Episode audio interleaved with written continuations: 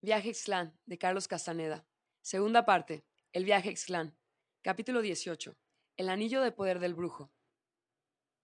En mayo de 1971 hice a don Juan la última visita de mi aprendizaje. Fui a verlo, en aquella ocasión, con el mismo espíritu que durante los diez años de nuestra relación, es decir, buscando una vez más la amenidad de su compañía. Su amigo don Genaro, un brujo mazateco, estaba con él, yo había visto a ambos durante mi visita previa seis meses antes. Titubeaba en preguntarle si habían estado juntos todo ese tiempo, cuando don Genaro explicó que el desierto del norte le gustaba tanto que había regresado justo a tiempo para verme. Ambos rieron como si conocieran un secreto. Regresé nada más por ti, dijo don Genaro. Es cierto, corroboró don Juan. Recordé a don Genaro que, la vez pasada, sus intentos de ayudarme a parar el mundo me habían resultado desastrosos. Fue una manera amistosa de declarar mi miedo hacia él. Rió inconteniblemente, sacudiendo el cuerpo y pataleando como un niño. Don Juan evitó mirarme y rió también. Ya no va usted a tratar de ayudarme, ¿verdad, don Genaro? pregunté. Mi frase les produjo espasmos de risa. Don Genaro rodó por el suelo entre carcajadas. Luego se acostó boca abajo y empezó a nadar en el piso. Al verlo hacer eso, supe que me hallaba perdido. En ese momento, de algún modo, mi cuerpo cobró conciencia de haber llegado al fin.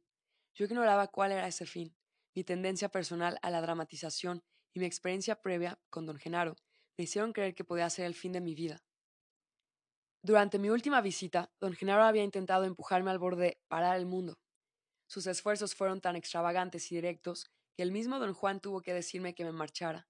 Las demostraciones de poder de don Genaro eran tan extraordinarias y desconcertantes que me forzaron a una total revaluación de mí mismo, Fui a casa, revisé las notas tomadas en el principio mismo de mi aprendizaje, y misteriosamente me invadió un sentimiento del todo nuevo, aunque no tuve conciencia plena de él hasta ver a don Genaro nadar en el piso. El acto de nadar en el piso, congruente con otras acciones extrañas y desconcertantes que don Genaro había ejecutado frente a mis propios ojos, se inició cuando él yacía boca abajo. Al principio reía tan duro que su cuerpo se sacudía como convulsionado, luego empezó a patalear. Finalmente, el movimiento de las piernas se coordinó con un movimiento de remar con las manos, y don Genaro comenzó a deslizarse por el suelo como si estuviera acostado en una tabla con ruedas. Cambió de dirección varias veces y cubrió todo el espacio frente a la casa, maniobrando en torno a mí y a don Juan.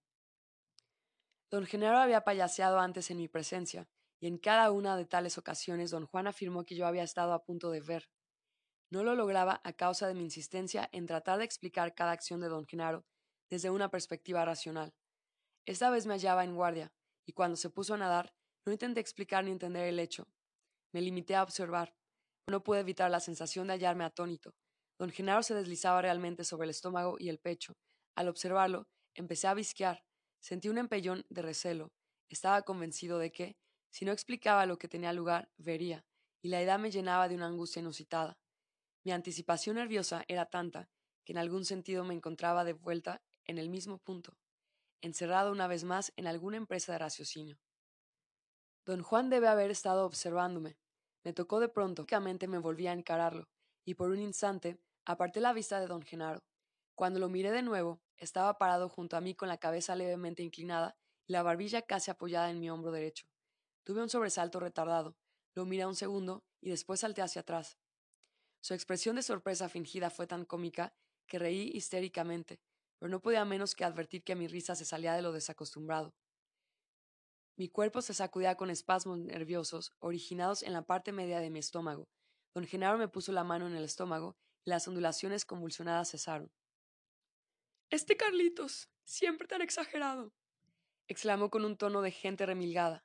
Luego añadió, imitando la voz y las inflexiones de don Juan. ¿Qué no sabes que un guerrero jamás se ríe así? Su caricatura de don Juan era tan perfecta que reí todavía más fuerte. Después ambos se fueron juntos y estuvieron fuera más de dos horas, hasta eso del mediodía. Al regresar, tomaron asiento en el espacio frente a la casa de don Juan. No dijeron palabra, parecían soñolientos, cansados, casi distraídos. Permanecieron inmóviles largo rato, pero se veían cómodos y relajados. La boca de don Juan estaba ligeramente abierta, como si durmiera, pero tenía las manos unidas sobre el regazo y movía rítmicamente los pulgares.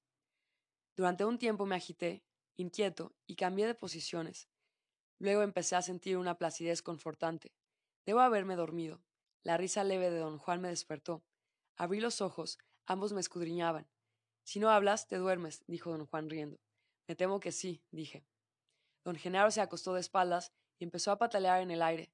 Por un momento pensé que reiniciaba su inquietante payaseo, pero él recuperó de inmediato su postura anterior, sentado con las piernas cruzadas. Hay algo que ya por ahora debías tener en cuenta, dijo don Juan. Yo lo llamo el centímetro cúbico de suerte. Todos nosotros, guerreros o no, tenemos un centímetro cúbico de suerte que salta ante nuestros ojos de tiempo en tiempo. La diferencia entre un hombre común y un guerrero es que el guerrero se da cuenta y una de sus tareas consiste en hallarse alerta, esperando con deliberación que cuando salte su centímetro cúbico, él tenga la velocidad necesaria, la presteza para acogerlo. La suerte, la buena fortuna, ser personal, o como lo quieras llamar, es un estado peculiar de cosas, es como un palito que sale frente a nosotros y nos invita a arrancarlo. Por lo general andamos demasiado ocupados, o preocupados, o estúpidos y perezosos, para darnos cuenta de que es nuestro centímetro cúbico de suerte. Un guerrero, en cambio, siempre está alerta y duro y tiene la elasticidad, el donaire necesario para agarrarlo. ¿Es tu vida dura y ajustada? Me preguntó de, de pronto don Genaro. Creo que sí, dije con convicción. ¿Te crees capaz de coger tu centímetro cúbico de suerte? me preguntó don Juan con tono incrédulo. Creo hacerlo todo el tiempo, dije. Yo creo que solo te tienen alerta las cosas que ya conoces, dijo don Juan. Quizá me engañe, pero de veras creo que actualmente estoy mucho más despierto que en ninguna otra época de mi vida, dije, y hablaba en serio. Don Genaro asintió, aprobando. Sí, dijo suavemente, como hablando consigo mismo. Carlitos está de veras compacto y absolutamente despierto. Sentí que me seguían la corriente. Pensé que tal vez les molestó la declaración de mi supuesta condición de compacidad.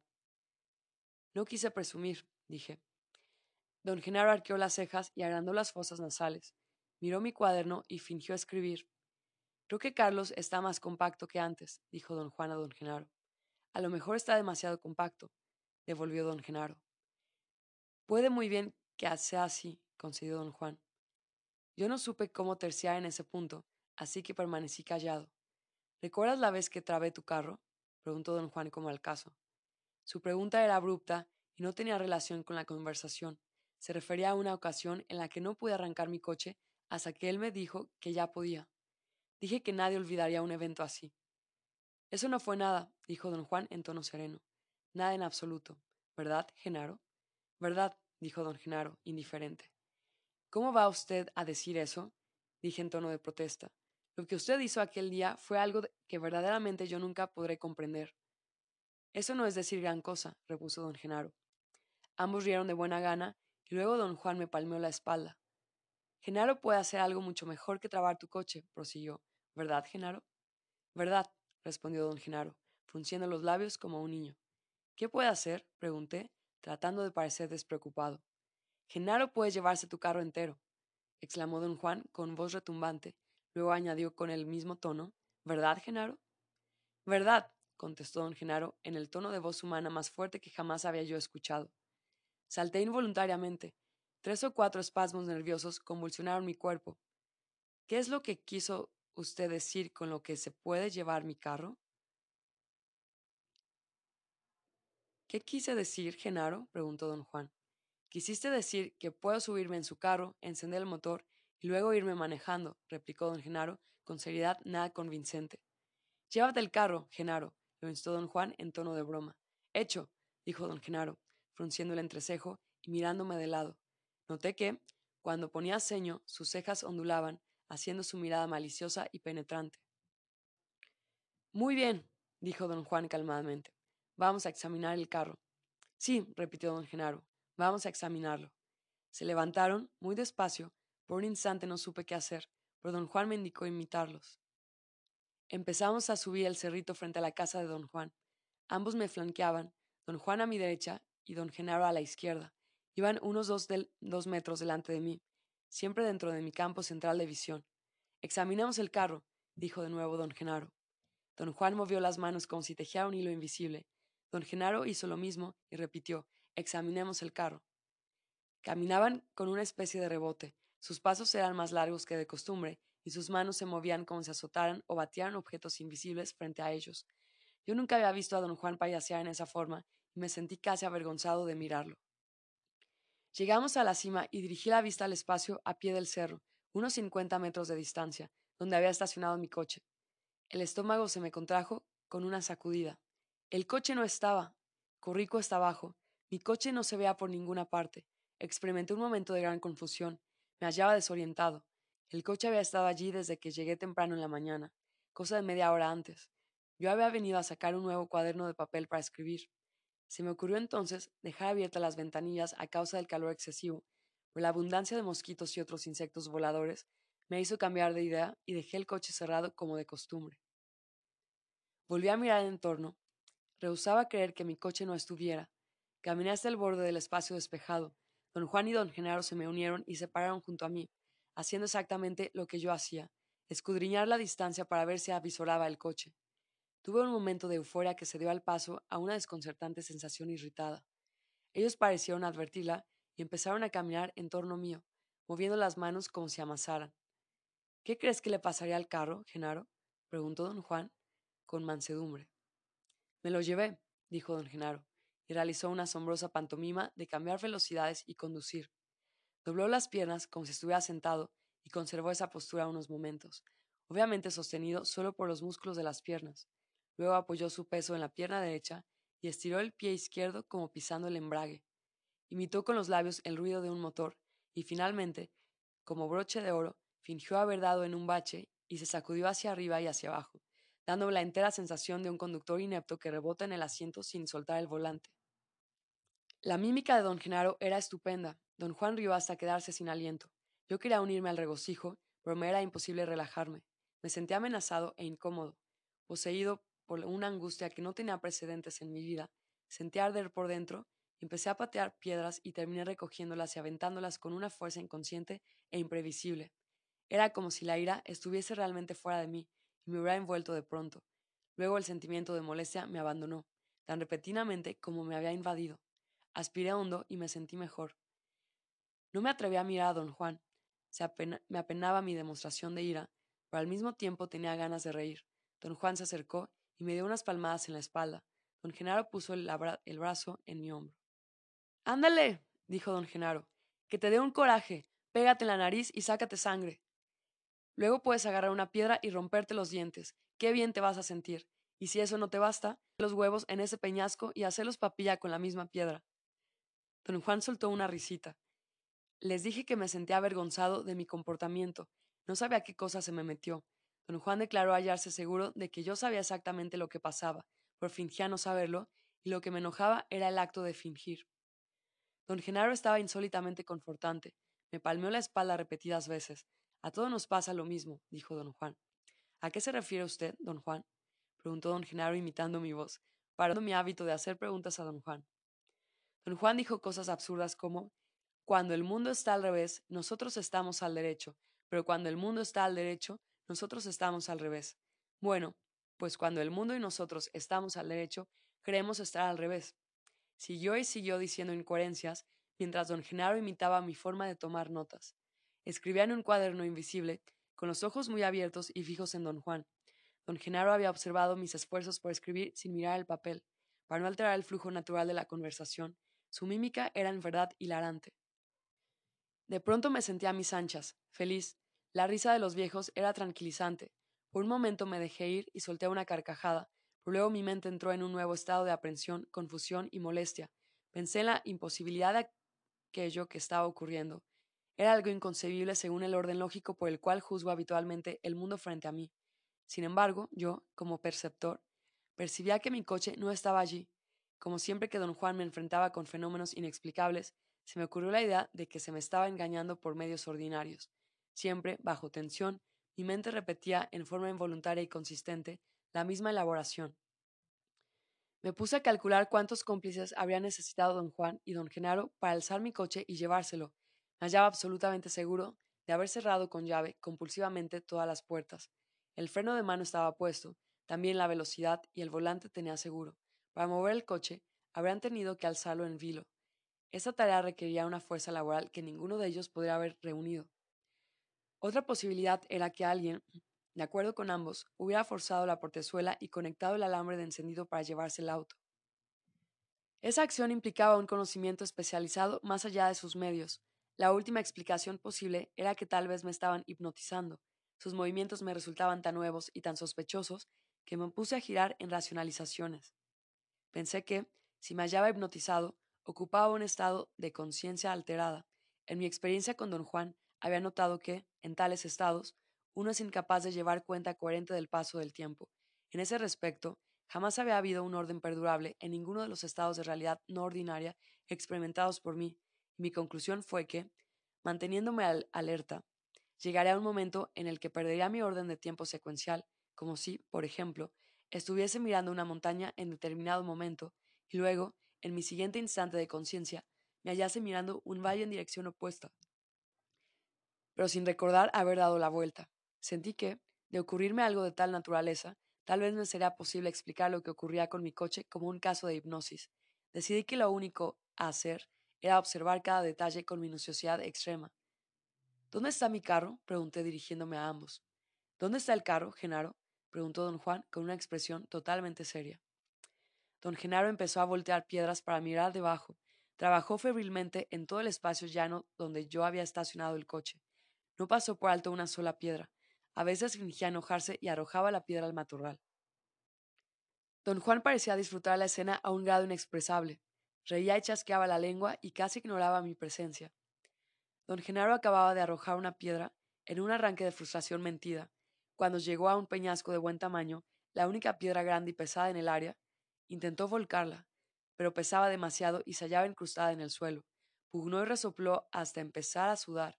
Luego se sentó en la roca y llamó a don Juan en su ayuda. Don Juan me miró con una sonrisa resplandeciente y dijo Anda, vamos a darle una mano a Genaro. ¿Pero qué es lo que está haciendo? pregunté. Está buscando tu carro, dijo don Juan con desenfado y naturalidad. Por Dios, ¿cómo va a encontrarlo debajo de las piedras? Por Dios, ¿por qué no? repuso don Genaro, y ambos se carcajearon. No pudimos mover la roca. Don Juan sugirió que fuéramos a la casa a buscar un madero grueso que usar como palanca. En el camino a la casa, les dije que sus actos eran absurdos y que eso que me hacían, fuera lo que fuese, no tenía caso. Don Genaro me escudriñó. Genaro es un hombre muy cabal, dijo don Juan con expresión seria. Es tan cabal y meticuloso como tú. Tú mismo dijiste que nunca dejas una sola piedra sin voltear. Él está haciendo lo mismo. Don Genaro me palmeó el hombro y dijo que don Juan tenía toda la razón y que, de hecho, él quería ser como yo. Me miró con un brillo de locura y abrió las fosas nasales. Don Juan chocó las manos y arrojó su sombrero al suelo. Tras una larga búsqueda en torno a la casa, don Genaro encontró un tronco de árbol, largo y bastante grueso, parte de una viga. Lo cargó atravesando, atravesado en los hombros, e iniciamos el regreso al sitio donde había estado mi coche. Cuando subíamos el cerrito y estábamos a punto de alcanzar un recodo del camino, desde donde se veía el espacio llano, tuve una ocurrencia súbita. Pensé que iba a hallar el coche antes que ellos, pero al mirar hacia abajo no había ningún coche al pie del cerro. Don Juan y don Genaro deben haber comprendido lo que yo tenía en mente y corrieron en pos de mí, riendo con regocijo. Don Juan y don Genaro deben haber comprendido lo que yo tenía en mente y corrieron en pos de mí, riendo con regocijo. Apenas llegamos al pie del cerro, pusieron manos a la obra, los observé unos momentos. Sus acciones eran incomprensibles, no fingían trabajar, se hallaban inmersos de lleno en la tarea de volcar un peñasco para ver si mi coche estaba debajo.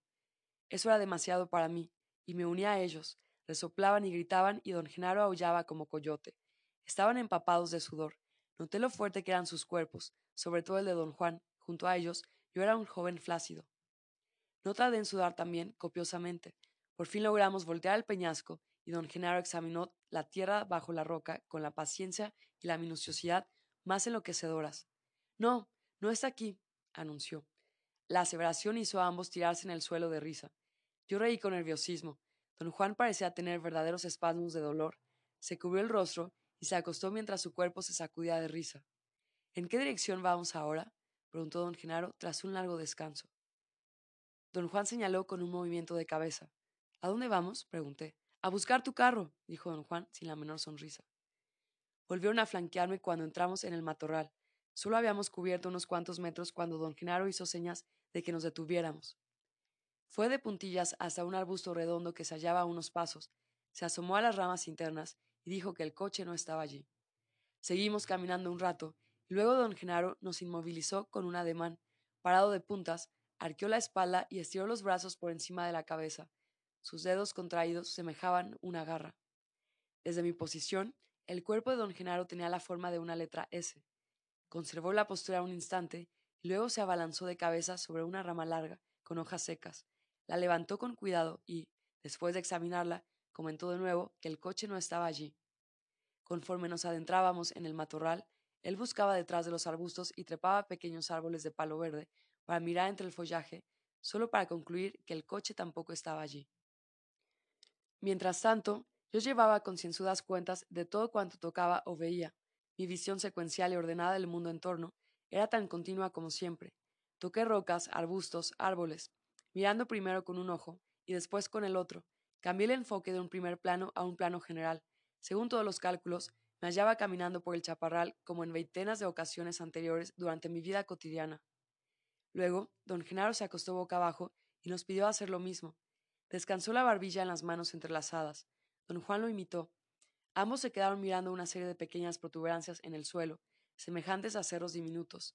De pronto, don Genaro hizo un amplio movimiento con la diestra y asió algo. Se puso en pie apresuradamente, y lo mismo don Juan. Don Genaro nos mostró la mano cerrada y nos hizo señal de ir a mirar. Luego, lentamente, empezó a abrir la mano. Cuando la tuvo extendida, un gran objeto negro salió volando. El movimiento fue tan súbito y el objeto volador tan grande que salté hacia atrás y estuve a punto de perder el equilibrio. Don Juan me apuntaló. No era el carro, se quejó don Juan. Era una pinche mosca, ni modo. Ambos me escudriñaban, se hallaban parados frente a mí y no me miraban directamente, sino con el rabo del ojo. Fue una mirada prolongada. Era una mosca, ¿verdad? me preguntó don Genaro. Creo que sí, dije. No creas, me ordenó don Juan imperativamente. ¿Qué viste? Vi algo del tamaño de un cuervo que salía volando de su mano, dije. Mi descripción era congruente con mi percepción y nada tenía de chiste, ellos la recibieron como una de las frases más hilarantes pronunciadas aquel día. Ambos dieron saltos y rieron hasta atragantarse. Creo que Carlos ya tuvo suficiente, dijo don Juan. Su voz estaba ronca por la risa. Don Genaro dijo que estaba a punto de encontrar mi coche, que sentía andar cada vez más caliente. Don Juan observó que estábamos en una zona agreste y que hallar allí el coche no era deseable. Don Genaro se quitó el sombrero y reacomodó la cinta con un trozo de cordel sacado de su morral. A continuación, ató su cinturón de lana a una bola amarilla pegada al ala. Estoy haciendo un papalote con mi sombrero, me dijo. Lo observé y supe que bromeaba. Yo siempre me había considerado un experto en papalotes. De niño, solía hacer cometas de lo más complejos, y sabía que el ala del sombrero de paja era demasiado frágil para resistir el viento. Por otra parte, la copa era demasiado honda y el aire circularía dentro de ella, haciendo imposible el despegue. ¿No crees que vuele, verdad? me preguntó don Juan. Sé que no volará, dije. Don Genaro, sin preocuparse, terminó de añadir un largo cordel a su papalote sombrero. Hacía viento y don Genaro corrió cuesta abajo mientras don Juan sostenía el sombrero. Luego don Genaro jaló el cordel y la maldita cosa se echó a volar. Mira, mira el papalote, gritó don Genaro. Dio un par de tumbos, pero permaneció en el aire. No quite los ojos del papalote, dijo don Juan con firmeza. Por un momento me sentí mareado, mirando el papalote. Tuve una viva memoria de otro tiempo. Era como si yo mismo estuviese volando en cometa, como solía hacer cuando soplaba el viento en las colinas de mi pueblo. Durante un breve instante, hundido en el recuerdo, perdí conciencia del lapso del tiempo. Oí que don Genaro gritaba algo y vi el sombrero dar de tumbos y luego caer al suelo, donde estaba mi coche. Todo ocurrió con tal velocidad que no tuve una percepción clara de lo ocurrido. Me sentí mareado y distraído. Mi mente se aferraba a una imagen muy confusa. Había yo visto que el sombrero de don Genaro se convertía en mi coche, o bien que el sombrero caía encima del coche. Quise creer lo mismo, que don Genaro había usado su sombrero para señalar mi coche. No que importara en realidad. Una cosa era tan impresionante como la otra, pero así todo mi mente se aferraba a ese detalle arbitrario con el fin de conservar su equilibrio original. No luches, oí decir a don Juan. Sentí que algo en mi interior estaba a punto de emerger. Pensamientos e imágenes acudían en oleadas incontrolables, como si me estuviera quedando dormido. Miré, atónito, el coche. Se hallaba en un espacio llano rocoso, a unos treinta metros de distancia. Parecía como si alguien acabara de colocarlo allí. Corrí hacia él y empecé a examinarlo. ¡Carajo! exclamó don Juan. No te quedes viéndolo. Para el mundo. Luego, como entre sueños, lo oí gritar El sombrero de Genaro. el sombrero de Genaro. Los miré, me miraban de frente, sus ojos eran penetrantes, sentí un dolor en el estómago, tuve una jaqueca instantánea y me puse enfermo. Don Juan y don Genaro me miraron con curiosidad. Estuve un rato sentado junto al coche y luego, en forma por completo automática, abrí la puerta para que don Genaro subiese en la parte trasera. Don Juan lo siguió y se sentó a su lado. Eso me pareció extraño, pues por lo común él siempre viajaba en el asiento delantero. Manejé hacia la casa de don Juan. Una especie de bruma me envolvía. Yo no era yo mismo en absoluto.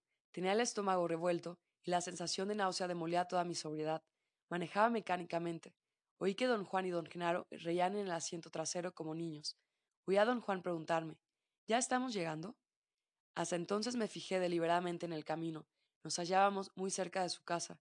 Ya casi llegamos, murmuré. Aullaron de risa, chocaron las manos y se golpearon los muslos. Al llegar a la casa, me apresuré automáticamente a bajar y les abrí la puerta. Don Genaro bajó primero y me felicitó por lo que llamaba el viaje más tranquilo y agradable que había hecho en toda su vida. Don Juan dijo lo mismo. No les presté mucha atención. Cerré el coche y a duras penas pude llegar a la casa. Antes de dormirme, oí las carcajadas de don Juan y don Genaro. Capítulo 19. Parar el mundo. Al día siguiente, apenas desperté, me puse a interrogar a don Juan. Estaba cortando leña atrás de su casa, pero don Genaro no se veía por ningún lado. Dijo que no había nada de qué hablar. Señalé que yo había logrado conservar la calma y había observado a don Genaro nadar en el piso, sin querer ni pedir explicación alguna, pero mi contestación no me había ayudado a entender lo que pasaba. Luego, tras la desaparición del coche, me encerré automáticamente en la búsqueda de una explicación lógica, por eso tampoco me ayudó. Dije a don Juan que mi insistencia en hallar explicaciones no era algo que yo mismo hubiese inventado arbitrariamente, nada más para ponerme difícil, sino algo tan hondamente enraizado en mí que sobrepujaba cualquier otra consideración. Es como una enfermedad, dije. No hay enfermedades, repuso don Juan con toda calma. Solo hay idioteces. Tú te haces el idiota al tratar de explicarlo todo. Las explicaciones ya no son necesarias en tu caso. Insistí en que solo me era posible funcionar bajo condiciones de orden y comprensión. Le recordé que yo había cambiado radicalmente mi personalidad durante el tiempo de nuestra relación y que la condición que hizo posible tal cambio fue que pude explicarme las razones detrás de él. Don Juan rió suavemente. Estuvo callado largo rato. Eres muy listo, dijo por fin. Regresas a donde siempre has estado. Pero esta vez se te acabó el juego. No tienes a dónde regresar. Ya no voy a explicarte nada. Lo que Genaro te hizo ayer se lo hizo a tu cuerpo. Entonces, que tu cuerpo decida qué es qué. El tono de don Juan era amistoso, pero inusitadamente despegado. Y eso me hizo sentir una soledad avasallante. Expresé mis sentimientos de tristeza. Él sonrió. Sus dedos apretaron suavemente la parte superior de mi mano. Los dos somos seres que van a morir, dijo con suavidad. Ya no hay más tiempo para lo que hacíamos antes. Ahora debes emplear todo el no hacer que te he enseñado y parar el mundo. Volvió a apretarme la mano. Su contacto era firme y amigable. Reafirmaba su preocupación y su afecto por mí, y al mismo tiempo me daba la impresión de un propósito inflexible. Ese es mi gesto que tengo contigo, dijo, prolongando un instante el apretón de mano. Ahora debes irte solo a esas montañas amigas, señaló con la barbilla la distante cordillera hacia el sureste. Dijo que yo debía permanecer allí hasta que mi cuerpo me dijera que ya era bastante, luego volver a su casa. No quería que yo dijese nada ni esperase más tiempo, y me lo hizo saber empujándome con gentileza en dirección del coche. ¿Qué debo hacer allí? pregunté. En vez de responder me miró meneando la cabeza. Ya estuvo bueno, dijo al fin. Luego señaló con el dedo hacia el sureste. Ándale, dijo, cortante. Fui hacia el sur y luego hacia el este, siguiendo los caminos que siempre había tomado al viajar con don Juan. Estacioné el coche cerca del sitio donde la brecha terminaba, luego seguí un sendero conocido hasta llegar a una alta meseta. No tenía idea de qué hacer allí. Empecé a pasearme, buscando un sitio de reposo. De pronto advertí un pequeño espacio a mi izquierda. La composición química del suelo parecía ser distinta en dicho sitio, pero cuando enfoqué allí los ojos, no vi nada que explicase la diferencia. Parado a corta distancia traté de sentir, como don Juan me recordaba siempre.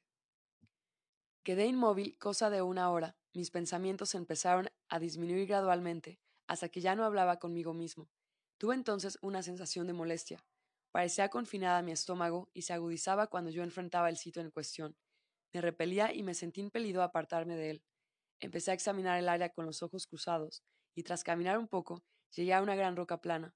Me detuve frente a ella. No había en la roca nada en particular que me atrajera. No detecté en ella ningún color ni brillo específico, pero me gustaba. Mi cuerpo se sentía bien. Experimenté una sensación de comodidad física y tomé asiento un rato. Todo el día vagué por la meseta y las montañas circundantes, sin saber qué hacer ni qué esperar. Al oscurecer volví a la roca plana. Sabía que pasando allí la noche estaría a salvo. Al día siguiente me adentré más en las montañas hacia el este.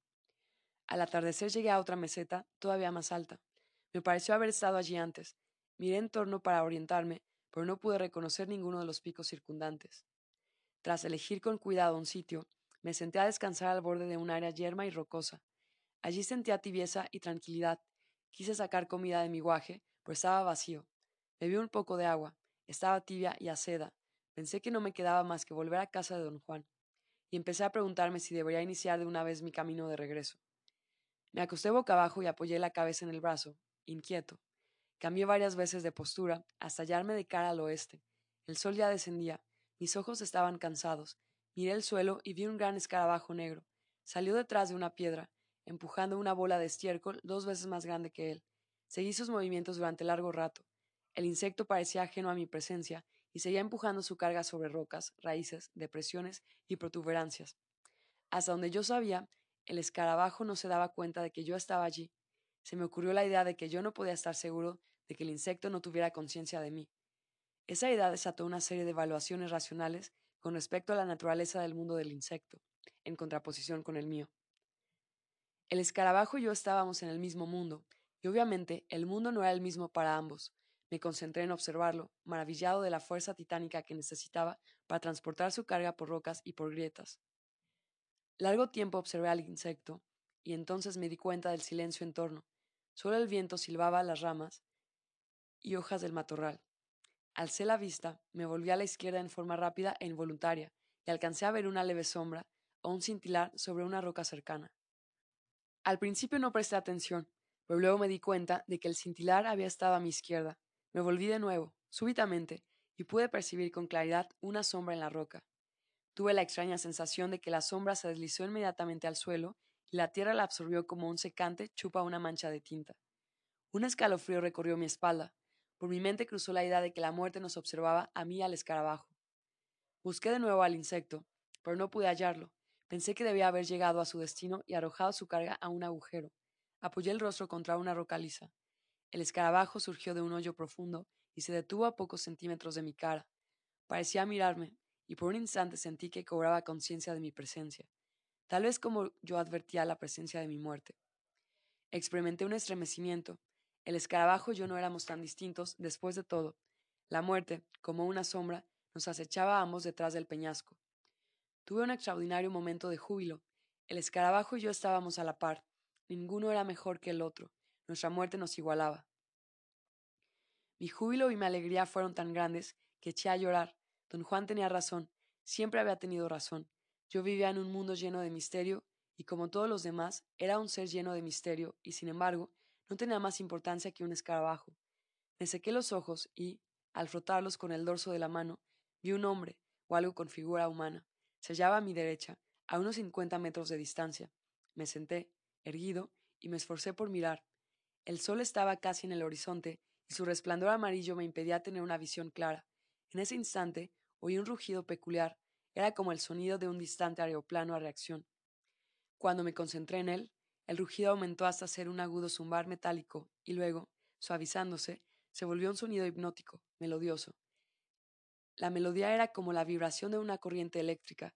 La imagen que acudió a mi mente fue la de que dos esferas electrizadas se unían, dos bloques cúbicos de metal eléctrico se frotaban entre sí y, al estar perfectamente niveladas el uno con el otro, se detenían con un golpe.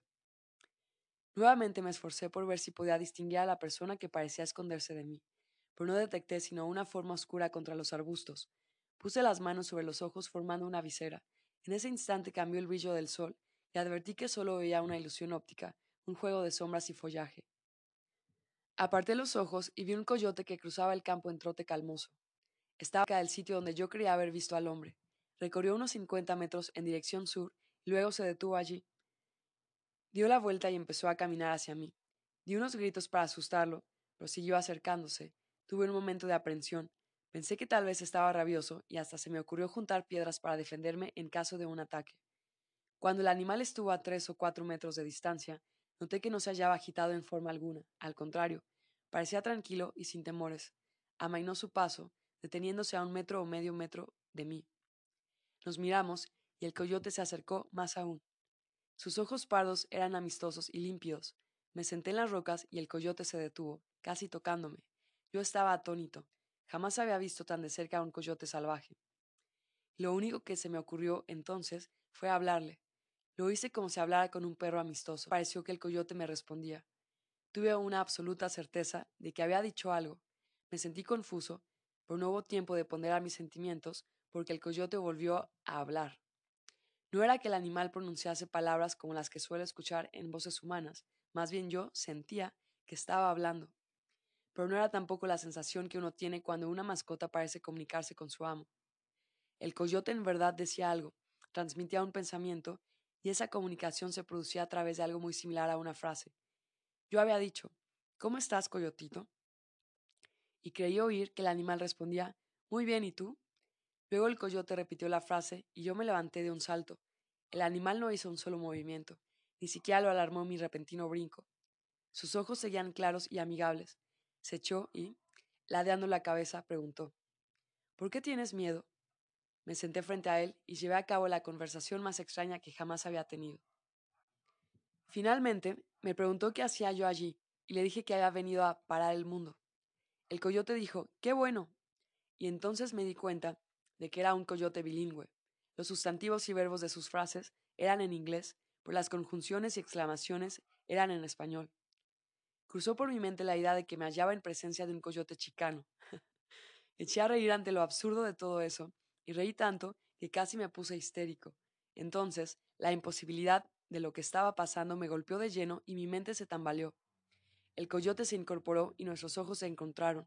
Miré los suyos fijamente. Sentí que me jalaban y de pronto el animal se hizo iridescente. Empezó a resplandecer. Era como si mi mente reprodujese la memoria de otro suceso que había tenido lugar diez años antes, cuando, bajo la influencia del peyote, presencié la metamorfosis de un perro común en un inolvidable ser de iridiscencia. Era como si el coyote hubiera provocado el recuerdo, y la imagen de aquel suceso anterior, invocada, se superpusiera a la forma del coyote. El coyote era un ser fluido, líquido, luminoso, su luminosidad deslumbraba. Quise proteger mis ojos cubriéndolos con las manos, pero no podía moverme.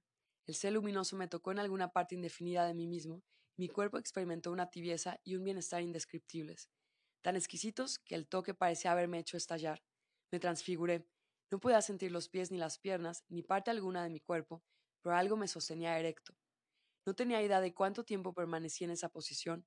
Mientras tanto, el coyote luminoso y el monte donde me hallaba se disolvieron. No había ideas ni sentimientos, todo se había desconectado y yo flotaba libremente. De súbito, sentí que mi cuerpo era golpeado, luego envuelto por algo que me encendía. Tomé conciencia entonces de que el sol brillaba sobre mí. Yo distinguía vagamente una cordillera distante hacia el occidente. El sol casi se ocultaba en el, horizonte. Yo lo miraba de frente y entonces vi las líneas del mundo. Percibí en verdad una extraordinaria profusión de líneas blancas, fluorescentes, que se entrecruzaban en todo mi alrededor. Por un momento pensé que tal vez se trataba del sol refractado por mis pestañas. Parpadeé y volví a mirar. Las líneas eran constantes y se superponían a todo cuanto había en torno, o lo atravesaban. Me di cuenta, me di vuelta y examiné un mundo insólitamente nuevo. Las líneas eran visibles y constantes, aunque yo no diera la cara al sol. Me quedé allí en estado de éxtasis, durante lo que pareció un tiempo interminable.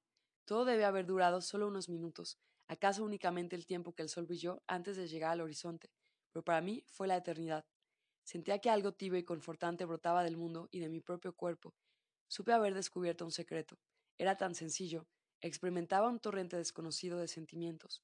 Nunca en toda mi vida había tenido tal euforia divina, tal paz, tan amplio alcance, y sin embargo, no me era posible traducir el secreto a palabras ni siquiera pensamientos, pero mi cuerpo lo conocía.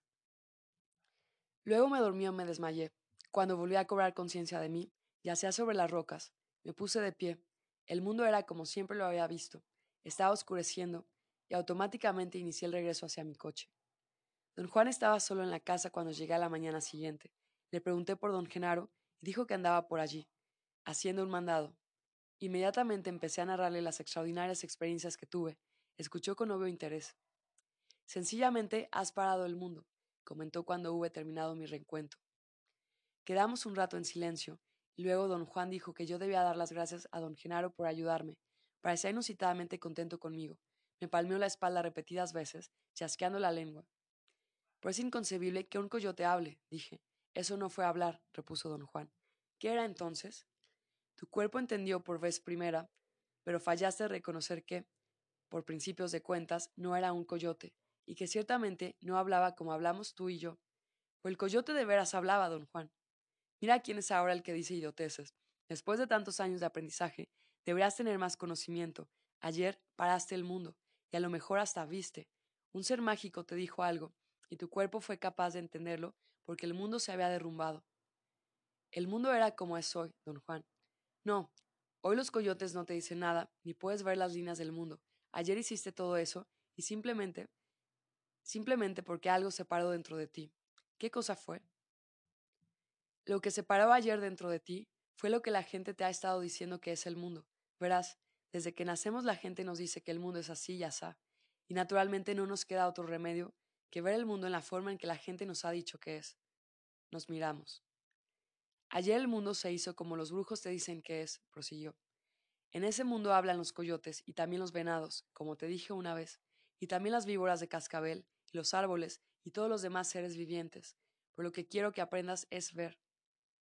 A lo mejor ahora ya sabes que el ver ocurre solo cuando uno se cuela entre los mundos, el mundo de la gente común y el mundo de los brujos.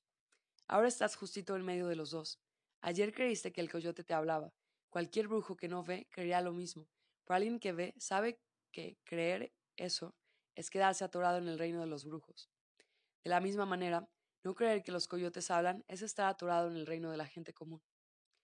¿Quiere usted decir, don Juan, que ni el mundo de la gente común ni el mundo de los brujos son reales? Son mundos reales, pueden actuar sobre ti. Por ejemplo, podrías haberle preguntado a ese coyote cualquier cosa que quisiera saber, y él se habría obligado a responderte. Lo único triste es que los coyotes no son de fiar, son embusteros. Es tu destino no tener un compañero animal de confianza. Don Juan explicó que el coyote será mi compañero toda la vida y que, en el mundo de los brujos, tener un amigo coyote no era un estado de cosas muy de desear. Dijo que habría sido ideal que yo hablara con una serpiente de cascabel, pues son compañías estupendas.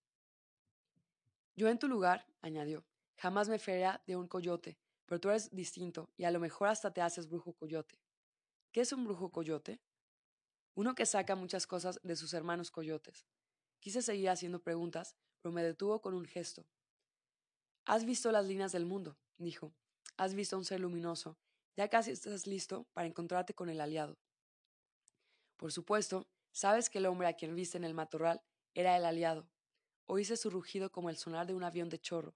Te estará esperando a la orilla de un llano, un llano al que yo mismo te llevaré. Guardamos silencio largo rato. Don Juan tenía las manos entrelazadas por encima del estómago. Sus pulgares se movían casi imperceptiblemente. También Genaro tendrá que ir con nosotros a ese valle, dijo de pronto. Es el que te ha ayudado a parar el mundo. Don Juan me miró con ojos penetrantes. Voy una cosa más, dijo, y rió. Ya realmente no importa. El otro día, Genaro nunca movió tu carro del mundo de la gente común. Nada más te forzó a mirar el mundo como los brujos, y tu coche no estaba en ese mundo. Genaro quiso ablandar tu certeza. Sus payasadas hablaron a tu cuerpo acerca de lo absurdo que es tratar de entenderlo todo, y cuando voló su papalote casi viste.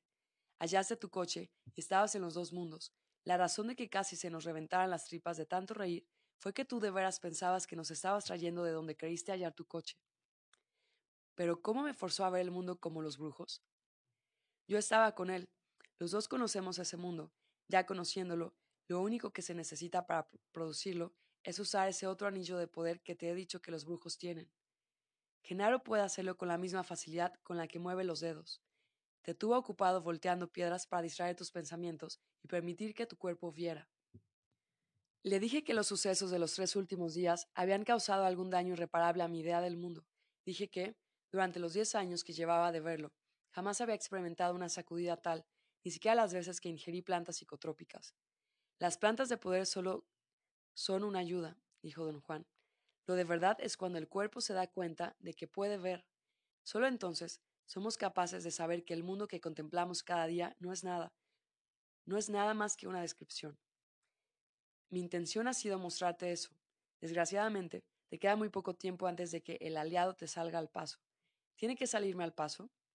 No hay manera de evitarlo. Para ver, hay que aprender la forma en que los brujos miran el mundo.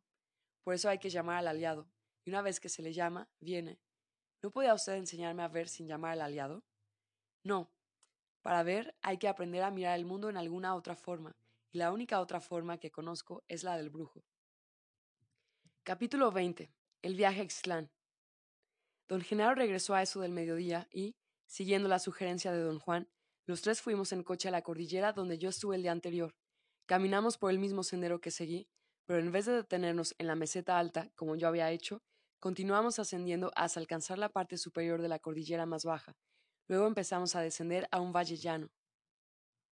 Nos detuvimos a descansar en la cima de un cerro alto. Don Genaro eligió el lugar, Automáticamente me senté, como siempre he hecho en compañía de ambos, con don Juan a mi derecha y don Genaro a mi izquierda, formando un triángulo. El chaparral desértico había adquirido un exquisito lustre húmedo. Se veía verde brillante tras una corta lluvia de primavera. Genaro te va a contar algo, me dijo don Juan de repente. Te va a contar la historia de su primer encuentro con su aliado. ¿No es cierto, Genaro? Había un matiz de ruego en la voz de don Juan. Don Genaro me miró y contrajo los labios hasta que su boca parecía un agujero redondo, Dobló la lengua contra el paladar y empezó a abrir y cerrar la boca como si tuviera espasmos. Don Juan lo miró y rió con fuerza. Yo no sabía cómo tomar aquello. ¿Qué está haciendo? pregunté a don Juan. Es una gallina, dijo él. ¿Una gallina? Mira, mira su boca. Ese es el culo de la gallina y está a punto de poner un huevo. Los espasmos de don Genaro parecieron aumentar. Tenía en los ojos una expresión rara, de locura. Su boca se abrió como si los espasmos dilataran el agujero redondo. Produjo con la garganta una especie de graznido, dobló los brazos sobre el pecho con las manos hacia adentro y luego, sin ninguna ceremonia, escupió. Carajo, no era un huevo, era un pollo, dijo con una expresión preocupada. La postura de su cuerpo y la cara que tenía eran tan ridículas que no pude menos que reír. Ahora que Genaro casi puso un huevo, a lo mejor te cuenta su primer encuentro con su aliado, insistió don Juan. A lo mejor, dijo don Genaro, sin interés. Le supliqué que me lo contara. Don Genaro se puso de pie, estiró los brazos y la espalda, sus huesos crujieron. Luego volvió a sentarse. Era yo joven cuando me enfrenté por primera vez con mi aliado, dijo al fin. Recuerdo que fue en las primeras horas de la tarde. Yo había estado en el campo desde el amanecer e iba de vuelta a mi casa. De repente, el aliado salió y se interpuso en mi camino. Me había estado esperando detrás de una masa y me invitaba a luchar. Yo iba a salir corriendo, pero me vino la idea de que yo era lo bastante fuerte para enfrentarme con él. De todos modos tuve miedo. Un escalofrío me subió por la espalda y mi cuello se puso tieso como tabla. A propósito, esa es siempre la señal de que uno está listo, digo, cuando el cuello se pone duro. Se abrió la camisa y me enseñó su espalda. Tensó los músculos de su cuello, brazos y espalda. Noté la excelencia de su musculatura. Era como si el recuerdo del encuentro hubiese activado cada músculo en su torso. En tal situación, prosiguió, siempre hay que cerrar la boca. Se volvió a don Juan y dijo, ¿No es cierto? Sí, dijo don Juan calmadamente. El choque que uno recibe al agarrar a un aliado es tan grande que uno podría arrancarse la lengua de una mordida o romperse los dientes. El cuerpo debe estar recto y bien plantado, y los pies deben agarrar el suelo. Don Genaro se levantó y me enseñó la posición correcta. El cuerpo ligeramente doblado en las rodillas, los brazos colgando a los lados con los dedos curvados suavemente. Permaneció en esa postura un instante, y cuando creí que se sentaría, se lanzó de súbito hacia adelante en un salto estupendo, como si tuviera resortes en los talones. Su movimiento fue tan repentino que caí de espaldas, por al caer tuve la clara impresión de que don Genaro había agarrado a un hombre o algo con forma de hombre. Volví a sentarme. Don Genaro conservaba aún una tremenda tensión en todo el cuerpo. Luego relajó abruptamente los músculos y volvió al lugar donde había estado y tomó asiento. Carlos acaba de ver ahorita a tu aliado, observó don Juan casualmente, pero todavía está muy débil y se cayó. ¿De veras? preguntó don Genaro en tono ingenuo, y agrandó las fosas nasales. Don Juan le aseguró que yo lo había visto. Don Genaro volvió a saltar hacia adelante, con tal fuerza que caí de costado. Ejecutó su salto con tanta rapidez que no pude saber cómo había alcanzado a ponerse en pie antes de lanzarse al frente. Ambos rieron con fuerza y luego la risa de don Genaro se convirtió en un aullido indiscernible del de un coyote. No creas que tienes que saltar como Genaro para agarrar a tu aliado, dijo don Juan en tono de advertencia. Genaro salta también porque tiene su aliado que lo ayuda. Todo lo que tienes que hacer es plantarte con firmeza para soportar el impacto. Tienes que pararte como estaba Genaro antes de saltar, luego te avientas y agarras al aliado. Primero tiene que besar su escapulario, intervino don Genaro. Don Juan, con severidad fingida, dijo que yo no llevaba escapularios. ¿Y sus cuadernos? insistió don Genaro. Tiene que hacer algo con sus cuadernos, ponerlos en alguna parte antes de brincar, o a lo mejor los usa para pegarle al aliado. Carajo, dijo don Juan con sorpresa aparentemente genuina. Nunca se me había ocurrido. Apuesto que será la primera vez que alguien derriba a un aliado a cuadernazos.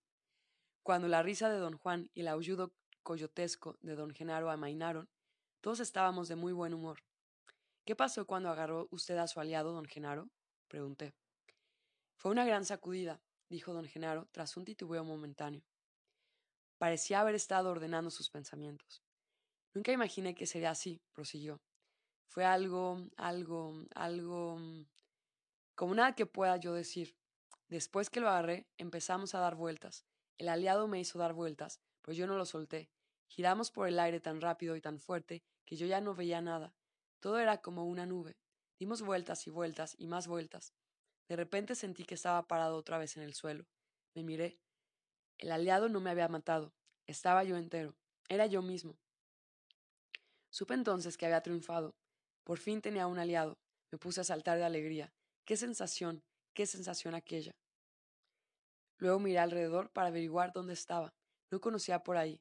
Pensé que el aliado debía haberme llevado por los aires para tirarme en algún sitio muy lejos del lugar donde empezamos a dar vueltas. Me orienté. Pensaba que mi casa debía quedar hacia el este, así que empecé a caminar en esa dirección. Todavía era temprano. El encuentro con el aliado no llevó mucho tiempo. Al rato encontré un caminito, y entonces vi un grupo de hombres y mujeres que venían hacia mí. Eran indios. Me parecieron mazatecos, me rodearon y preguntaron a dónde iba. Voy a mi casa, en Ixclán, les dije. ¿Andas perdido? preguntó alguien. Sí, dije. ¿Por qué? Porque Ixtlán no queda para allá. Ixtlán está para el otro lado. Nosotros vamos allí, dijo otro. Vente con nosotros, dijeron todos. Tenemos comida. Don Genaro dejó de hablar y me miró como si esperara una pregunta. Bueno, ¿qué pasó? pregunté. ¿Se fue usted con ellos? No, dijo, porque no eran reales. Lo supe de inmediato apenas se me acercaron. Había en sus voces, en su amabilidad, algo que los delataba sobre todo cuando me pedían ir con ellos. Eché a correr, me llamaron y me rogaron que volviera. Las súplicas me perseguían, pero yo seguí corriendo. ¿Quiénes eran? pregunté. Personas, repuso don Genaro, cortante. Solo que no eran reales. Eran como apariciones, explicó don Juan, como fantasmas. Después de caminar un rato, prosiguió don Genaro, cobré más confianza. Supe que Ixlán quedaba en la dirección que yo llevaba, y entonces vi dos hombres que venían hacia mí por el camino, también parecían mazatecos. Tenían un burro cargado de leña. Pasaron junto a mí y murmuraron. Buenas tardes. Buenas tardes, dije, y seguí de frente. No me hicieron caso y continuaron su camino. Disminuí el paso, y como si tal cosa, me volví a mirarlos. Ellos se alejaban sin preocuparse por mí. Parecían reales. Corrí tras ellos gritando. Esperen, esperen. Detuvieron al burro y se pararon uno a cada lado del animal, como protegiendo la carga. Estoy perdido en estas montañas, les dije. ¿Para dónde queda Ixclán? Señalaron en la dirección en que iban. Está usted muy lejos, me dijo uno. Queda al otro lado de esas montañas. Tardará usted en, llegar cuatro a cinco días. Luego dieron la vuelta y siguieron andando. Sentí que eran indios de verdad, y les rogué que me dejaran ir con ellos. Caminamos juntos un rato, y luego uno de ellos sacó su bastimento y me ofreció de comer. Yo me quedé quieto. Había algo muy extraño en la forma en que me ofrecía su comida, mi cuerpo se asustó, de modo que me eché para atrás y corrí. Los dos me dijeron que moriría en las montañas si no iba con ellos, y trataron de convencerme para que volviera. También sus ruegos eran muy extraños, pues yo corrí de ellos con toda mi fuerza. Seguí andando. Supe entonces que iba bien para Ixtlán, y que esos fantasmas trataban de apartarme de mi camino. Encontré otros ocho, Deben haber conocido que mi decisión era inflexible. Se pararon junto al camino y me miraban con ojos implorantes. La mayoría no dijo una sola palabra, pero las mujeres eran más audaces y me rogaban. Algunas me enseñaban comida y otras cosas que se suponía estaban vendiendo, como inocentes vendedoras al lado del camino. No me detuve ni las miré. Ya era muy de tarde cuando llegué a un valle que me pareció reconocer. Algo tenía de familiar, pensé que había estado antes allí. Pero en tal caso me hallaba en realidad al sur de Ixclán.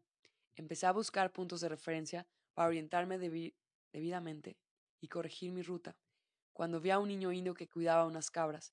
Tenía unos siete años y vestía como yo había vestido a su edad. De hecho, me recordaba a mí mismo, cuando pastoreaba las dos cabras de mi padre. Lo observé un tiempo. El niño hablaba solo, igual que yo entonces, y hablaba con sus cabras. Por lo que yo sabía de cuidar cabras, el muchacho era de veras bueno para eso. Era cabal y cuidadoso, no mimaba a sus cabras, pero tampoco era cruel con ellas. Decidí llamarlo. Cuando le hablé en voz alta, se paró de un salto y corrió a un repecho y me espió escondido detrás de unas rocas. Parecía dispuesta a correr por su vida. Me cayó bien.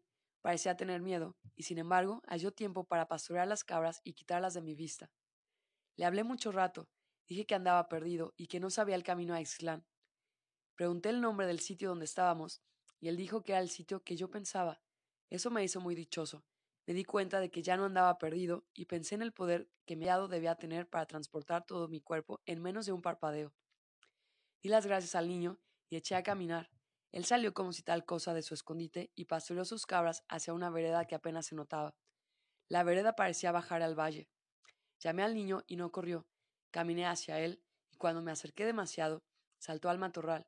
Lo felicité por su cautela y empecé a hacerle preguntas. ¿Para dónde va esta vereda? Pregunté. Para abajo, dijo él.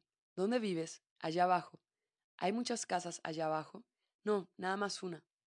¿Dónde están las otras casas? El niño apuntó para el otro lado del valle, con indiferencia, como hacen los niños de su edad. Luego empezó a bajar la vereda con sus cabras. Espera, le dije. Estoy muy cansado y tengo mucha hambre. Llévame con tus papás. No tengo papás, dijo el niño, y eso me sacudió. No sé por qué, pero su voz me hizo titubear. El niño, notando mis dudas, se paró y volteó hacia mí. No hay nadie en mi casa, dijo. Mi tío se fue y su mujer anda en los campos. Hay bastante comida, bastante. Ven conmigo. Casi me puse triste. El niño era también un fantasma. El tono de su voz y su ansiedad lo habían traicionado. Los fantasmas estaban dispuestos a capturarme, pues yo no tenía miedo. Seguía aterido por el encuentro con el aliado. Quise enojarme con el aliado o con los fantasmas, pero por alguna razón no pude enojarme como antes, así que dejé de hacer el intento. Luego quise entristecerme, porque el niñito me había caído bien, pero no pude, así que también dejé eso en paz. De pronto me di cuenta de que tenía un aliado y nada podían hacerme los fantasmas. Seguía al muchacho por la vereda. Otros fantasmas salieron veloces y trataron de hacerme caer a los precipicios, pero mi voluntad era más fuerte que ellos. Deben haberlo sentido, porque dejaron de molestar. Después de un rato, nada más se quedaban parados junto a mí, junto a mi camino. De vez en cuando algunos me saltaban encima, pero yo los detenía con mi voluntad, y luego dejaron de molestarme en absoluto. Don Genaro cayó largo rato. Don Juan me miró. ¿Qué ocurrió después de eso, don Genaro? pregunté.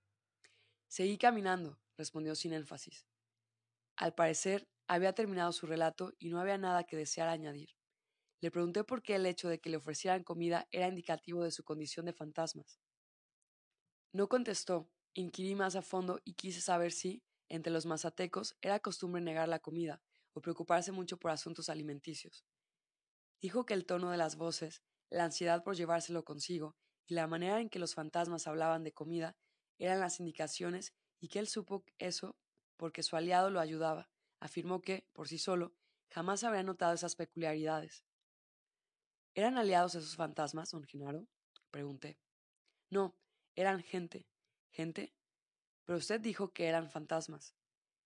Dije que ya no eran reales. Después de mi encuentro con el aliado, ya nada fue real. Guardamos silencio un largo rato.